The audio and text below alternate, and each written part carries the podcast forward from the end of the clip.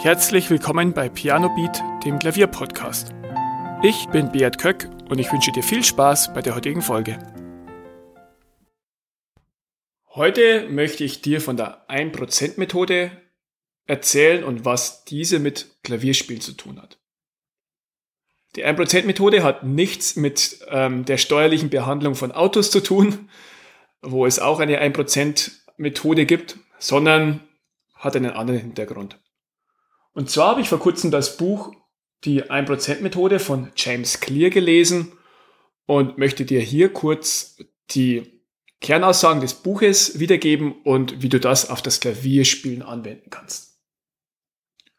Und zwar geht es bei der 1%-Methode darum, dass viele Menschen immer super schnelle Fortschritte wollen, sehr ungeduldig sind und immer sich riesen Ziele setzen und dann relativ schnell aufgeben, weil sich die gewünschten, ambitionierten Fortschritte nicht so schnell erreichen.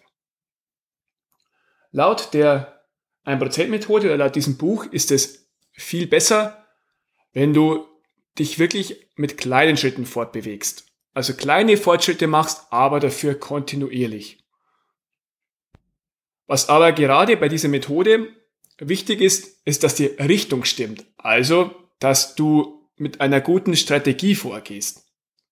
Im Buch ist da das Beispiel, wenn ein Pilot von Los Angeles nach New York fliegt und den Kurs nur um 3% falsch setzt, dann kommt er nicht in New York raus, sondern in Washington DC. Und so ist es auch bei dir, wenn du ähm, am Klavier falsche Gewohnheiten hast, also dir einen falschen Fingersatz aneignest, ähm, eine schlechte Handhaltung oder ja irgendwie falsch, eine falsche Methode hast, dann kommst du ja nicht, entweder nicht an deinem Ziel an oder auch viel zu spät oder mit Umwegen. Das heißt, ähm, konzentriere dich zum einen darauf, dass deine Methode richtig ist, dass du richtig übst, dass du eine richtige Technik hast und dann ähm, setzt dir ein Ziel und zerlege es in kleine Teile. Natürlich ist das Ganze nicht ganz wörtlich zu nehmen.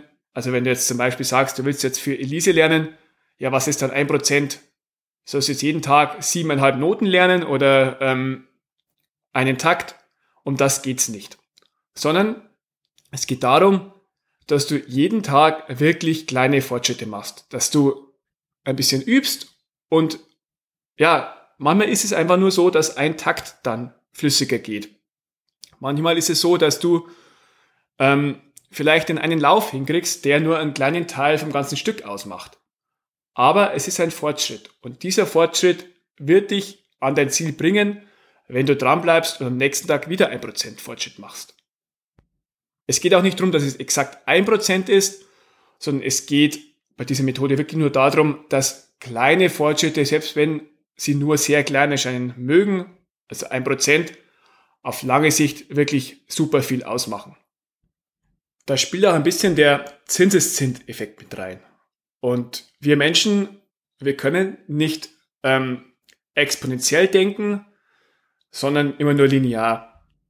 Deswegen eine kleine Quizfrage an dich. Äh, wenn du dich jeden Tag um ein Prozent verbesserst, wie viel hast du dann in einem Jahr?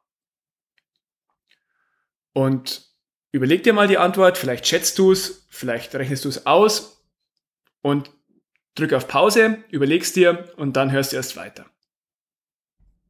Ja, die Steigerung in einem Jahr ist nicht 365 Prozent, wie man vielleicht intuitiv sofort meinen möchte, sondern aufgrund des Zinseszinseseffekt, der auch hier gilt, das 37-fache, also 3700 Prozent.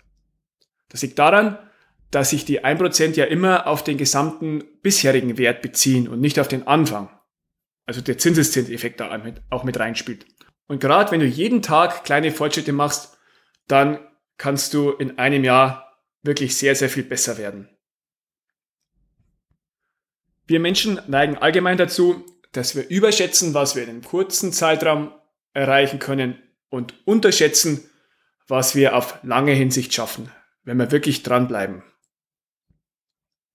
Ich möchte hiermit nicht sagen, du darfst dir keine hohen Ziele setzen oder du darfst nicht viel üben oder du musst nach einem Prozent Fortschritt aufhören, sondern es geht wirklich darum, dass du dir den kurzfristigen Druck rausnimmst, dass du innerhalb von einer Woche das Stück lernen musst, sondern dass du dich darauf konzentrierst, kleine Fortschritte zu machen. Also wirklich nur ein bisschen vorankommen und auf lange Hinsicht, wenn du zum Beispiel nach einem Jahr zurückschaust, dann wirst du erstaunt sein, was du alles geschafft hast.